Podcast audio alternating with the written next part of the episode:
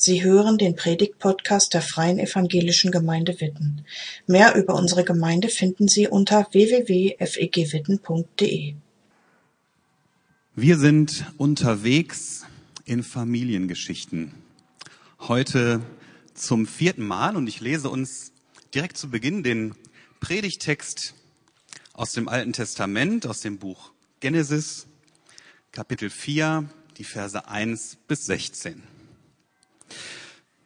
Da heißt es, Adam schlief mit seiner Frau Eva. Sie wurde schwanger und brachte kein zur Welt. Da sagte sie, mit Hilfe des Herrn habe ich einen Sohn bekommen. Danach brachte sie seinen Bruder Abel zur Welt. Abel wurde Hirte und Kain wurde Ackerbauer. Eines Tages brachte Kain dem Herrn von dem Ertrag seines Feldes eine Opfergabe dar. Auch Abel brachte ein Opfer dar, die erstgeborenen Tiere seiner Herde und ihr Fett. Der Herr schaute wohlwollend auf Abel und sein Opfer, doch Kain und sein Opfer schaute er nicht wohlwollend an. Da packte Kain der Zorn und er blickte finster zu Boden. Der Herr fragte Kain, warum bist du so zornig und warum blickst du zu Boden? Ist es nicht so, wenn du Gutes planst, kannst du den Blick frei erheben? Hast du jedoch nichts Gutes im Sinn, dann lauert die Sünde an der Tür. Sie lockt dich, aber du darfst ihr nicht nachgeben. Kein sagte zu seinem Bruder Abel, lass uns aufs Feld gehen. Als sie auf dem Feld waren, fiel Kein über seinen Bruder Abel her und erschlug ihn. Da sagte der Herr zu Kain, wo ist dein Bruder Abel? Kein antwortete, das weiß ich nicht. Bin ich dazu da, auf meinen Bruder acht zu geben? Der Herr entgegnete ihm, was hast du getan? Das Blut deines Bruders schreit vom Ackerboden zu mir. Verflucht sollst du sein, verbannt vom Ackerboden, den deine Hand mit seinem Blut getränkt hat. Wenn du ihn bearbeitest, wird er dir künftig keinen Ertrag mehr bringen. Du wirst ein heimatloser Flüchtling sein und von Ort zu Ort ziehen. Kein erwiderte dem Herrn, die Strafe ist zu schwer für mich. Du verjagst mich jetzt vom Ackerland und verbannst mich aus deiner Gegenwart. Als heimatloser Flüchtling muss ich von Ort zu Ort ziehen. Jeder, dem ich begegne, kann mich erschlagen. Der Herr antwortete, das soll nicht geschehen. Wer kein tötet, an dem soll es siebenfach gerecht werden. Der Herr machte ein Zeichen an Kain. Niemand, der ihm begegnete, durfte ihn töten. Kein zog fort, weg vom Herrn, und ließ sich im Land Not nieder. Das liegt östlich des Gartens Eden. Diese Erzählung stammt aus der Urgeschichte, den ersten elf Kapiteln in der Bibel. Und die Urgeschichte erzählt, was typisch ist für den Menschen. Was typisch ist für dich, was typisch ist für mich. Und die grundlegende Frage, die hinter dieser Erzählung steht, ist, wie wird eigentlich Sünde, das gestörte Verhältnis zu Gott, wie wird Sünde zur Tat und welche Folgen hat das?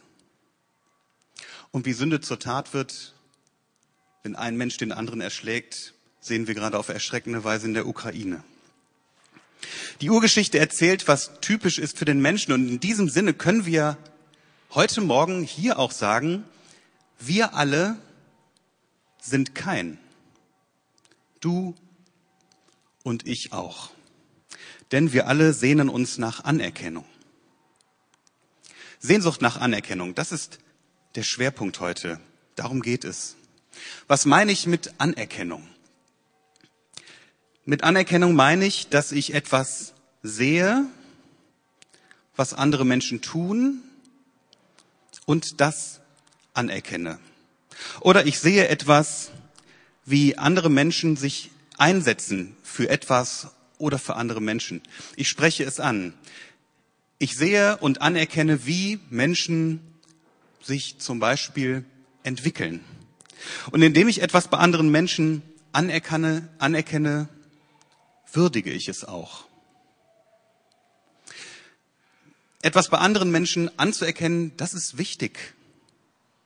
Das ist wichtig für unser Selbstwertgefühl als Menschen. Das ist wichtig, damit Menschen ein gesundes Selbstwertgefühl entwickeln können und damit Menschen ein gesundes Selbstwertgefühl auch halten können. Auch wenn, ich höre schon eure Einsprüche, unser Selbstwert nicht davon abhängt, was wir tun. Natürlich hängt unser Selbstwert nicht nur davon ab, was wir tun. Und es gibt Menschen, die ihren Selbstwert davon abhängig machen. Und dann kann die Sehnsucht im Sinne eines Wunsches nach Anerkennung zu einer echten Sucht werden. Dass Menschen immer wieder neu die Bestätigung von außen suchen, dass sie anerkannt sind, weil sie ihren Selbstwert davon abhängig machen. Und wenn dann keine Anerkennung von außen kommt, fühlen sie sich wertlos. Ihr merkt, wir wandeln da heute Morgen auf einem schmalen Grat. Aber wir gehen auf diesem Grat, denn sehen, andere Menschen sehen und gesehen werden von anderen Menschen im ganz positiven Sinne, das ist ein ganz wichtiges Thema. Wir haben das ja eben auch schon in den Statements in dem Video gehört. Da gab es zum Beispiel in der Familie, danach haben wir ja schwerpunktmäßig gefragt, da haben diese fünf Männer Anerkennung erlebt. Manchmal auch nicht oder erst sehr spät. Aber was durchweg bei allen stark war, war, dass wenn sie das erlebt haben, dass sie anerkannt wurden, dass das, was sie getan haben, wie sie sich entwickelt haben, wie sie sind, wenn das gesehen wurde, dann hat sie das stark gemacht und ermutigt, dann hat das aufgebaut. Vielen Dank nochmal für eure offenen Statements, dass ihr Einblick in euer Leben gegeben habt für diesen Gottesdienst heute Morgen. Nochmal einmal kurz auf eine andere Ebene mit der Anerkennung. Ich finde, das ist in Deutschland eher so eine Sache. Also wir Deutschen sind eher, ich sag's mal ganz allgemein, sind eher sparsam damit anderen Menschen Anerkennung zu schenken, etwas anzuerkennen. Bei uns gilt ja oft das Motto, nicht gemeckert ist genug gelobt oder nicht gemeckert, das ist doch auch genug anerkannt. Aber wo ausgesprochene Anerkennung fehlt, wo sie gar nicht vorkommt vielleicht, da fühlen Menschen sich irgendwann unsichtbar. Sie werden unzufrieden. Manche Menschen werden darüber sogar krank. Und das gilt für alle Bereiche, in denen wir leben, für unsere Familien, für unsere Ehen und Beziehungen. Das gilt für unser Leben am Arbeitsplatz, an der Uni, in der Schule und natürlich auch in der Gemeinde. In dieser Familiengeschichte, in der Brüdergeschichte von Kain und Abel sehen wir, was passiert, wenn die fehlende Anerkennung in rohe Gewalt umschlägt. Und wir schauen an zwei markanten Stellen nochmal in diesen Bibeltext hinein. Einmal in die Verse drei bis fünf a Da heißt es, eines Tages brachte Kain dem Herrn von dem Ertrag seines Feldes eine Opfergabe dar. Auch Abel brachte ein Opfer dar, die erstgeborenen Tiere seiner Herde und ihr Fett. Der Herr schaute wohlwollend auf Abel und sein Opfer, doch Kain und sein Opfer schaute er nicht an. Hier wird ja sehr, sehr spärlich geschildert, was passiert. Und es gibt viele, man nennt das Leerstellen im Text, wo eben nichts gesagt wird. Und unsere Vorstellungskraft, unsere Fantasie möchte diese Leerstellen füllen und wir tun das natürlich auch. Aber es wird zum Beispiel nicht gesagt, ob die beiden Brüder mit ihren Opfern vor Gott konkurrierten. Einer versuchte, Gott ein besseres Opfer zu bringen als der andere. Das wird nicht gesagt. Es wird auch nicht gesagt, woran kein eigentlich erkannt hat, dass sein Opfer von Gott nicht wohlwollend angeschaut wurde, aber Abel schon. Im Text steht dazu nichts. Und es wird auch nicht gesagt, warum Gott Abels Opfer wohlwollend anschaut und keins Opfer nicht. Der Text sagt es schlicht und ergreifend nicht. Und ich finde, wir müssen die Knappheit, in der das alles geschildert wird, dieses Textes ernst nehmen, denn diese Knappheit, wie das geschildert wird, erzeugt eine Situation in ganz kurzer Zeit, in der wir vielleicht ja auch mitfühlen können, wie kein emotional verwundet zurückbleibt. Er sieht sich seinem Bruder gegenüber zurückgesetzt. Es entsteht Konkurrenz zwischen den beiden. Und das ist ja gerade in der Familie schwer auszuhalten. Vielleicht habt ihr eben in der Zeit der Stille mit dem Lied euch erinnert an Situationen aus eurer Familie. Ungleichheiten in der Familie sind schwer auszuhalten. Ja, wenn irgendwelche anderen Menschen, die weit weg sind und die ich vielleicht gar nicht so richtig kenne, wenn die einen Vorsprung vor mir haben, ja gut, sei es drum, das halten wir noch aus. Aber wenn mein Bruder oder meine Schwester klar im Vorteil mir gegenüber ist, dann ist das schwer zu ertragen. Warum fällt denn dem einen das Lernen leichter als dem anderen? Warum ist die Gesundheit unter Geschwistern oft ungerecht verteilt?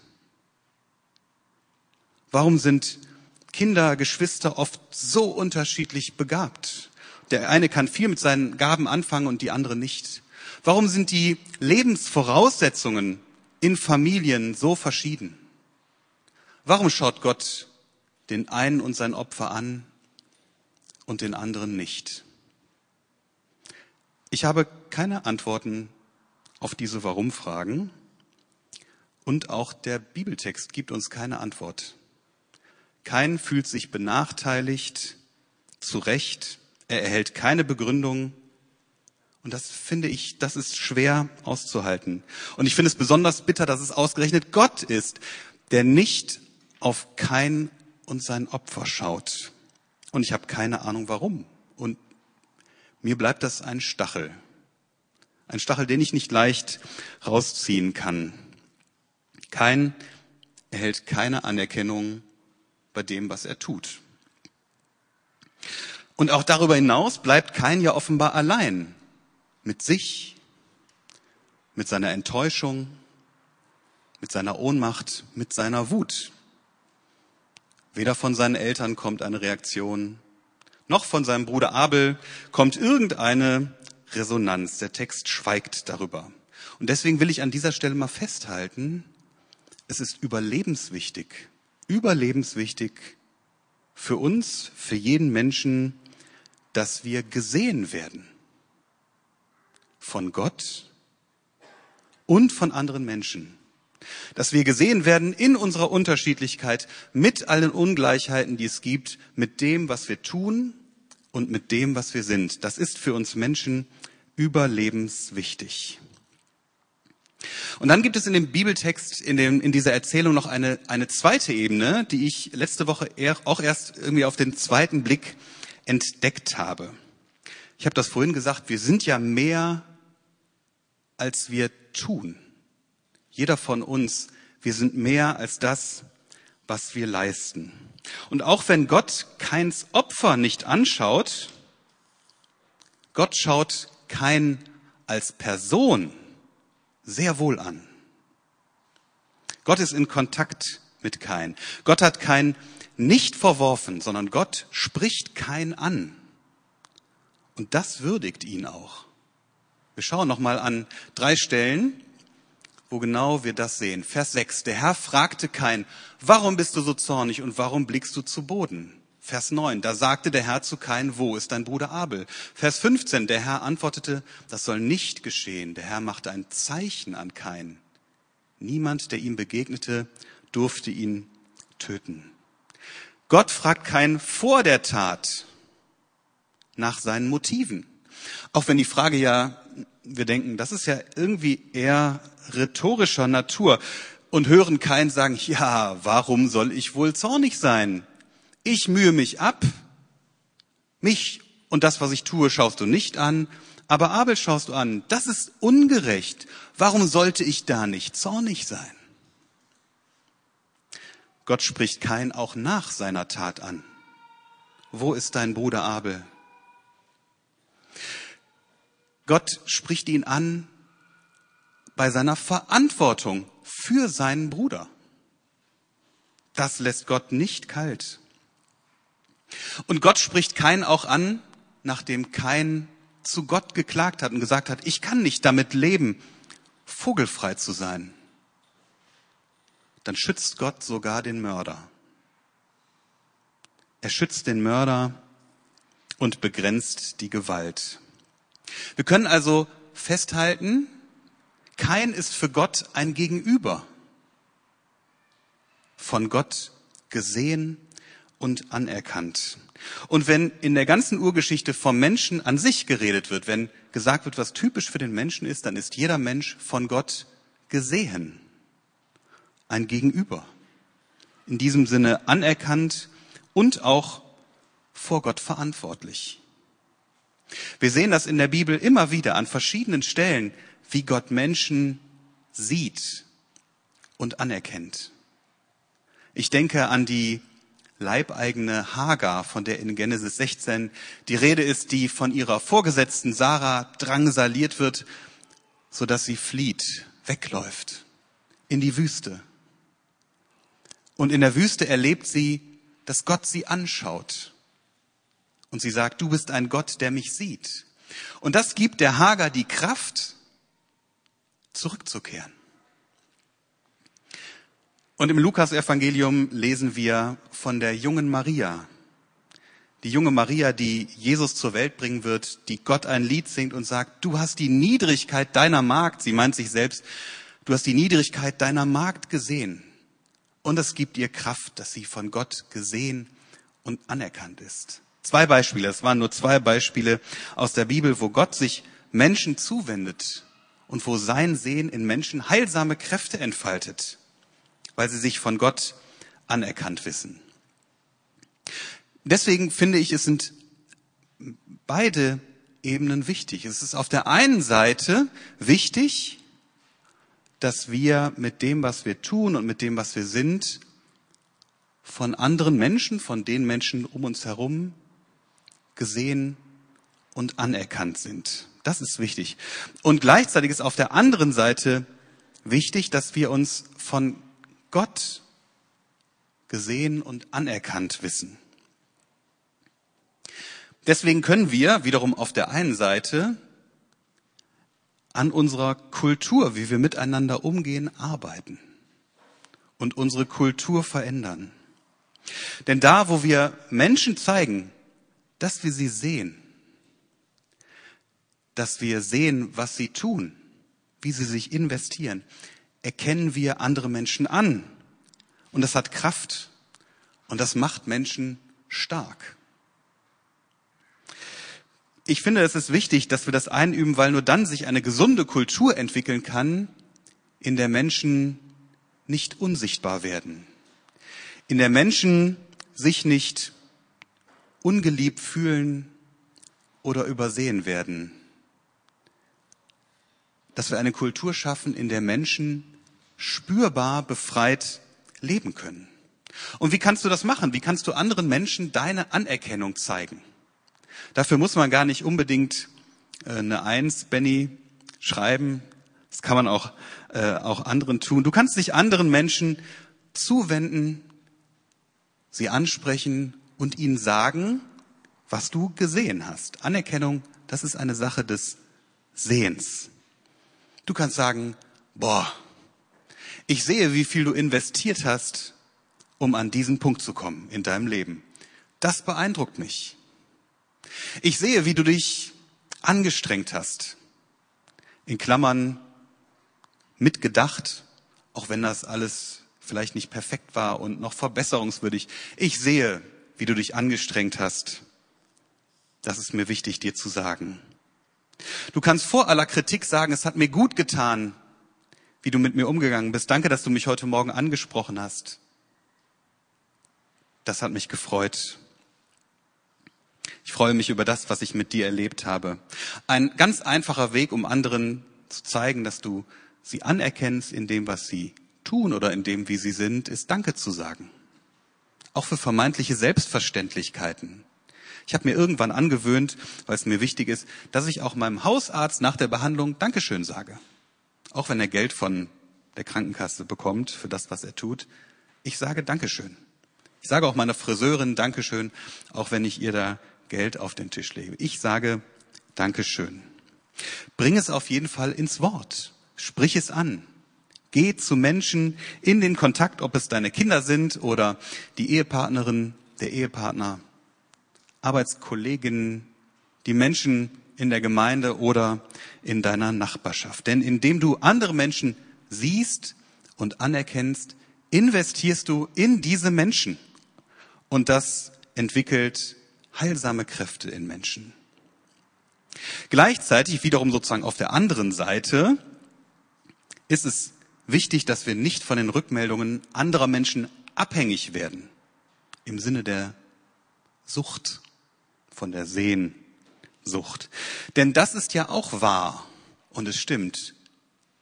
Du bist ein von Gott gesehen und anerkannter Mensch. Und das würdigt dich. Das gibt dir Würde. Ich bin mir nicht sicher, ob es gelingen kann, habe mich das so gefragt in der letzten Woche, dass wir unseren, unseren Selbstwert allein davon abhängig machen, dass wir von Gott anerkannt sind. Ich, hab, ich weiß es nicht genau, vielleicht ist das ein frommer Wunsch, dass das so ist. Wahrscheinlich gelingt es uns nicht, aber es ist trotzdem die Basis, auf der wir leben, dass wir von Gott gesehen und anerkannt sind. Und deswegen sage ich mal, spürbar befreit leben das kannst du dann, wenn du dein Leben an Jesus Christus festmachst, der dich bedingungslos ansieht und annimmt. Und das hat echte Kraft.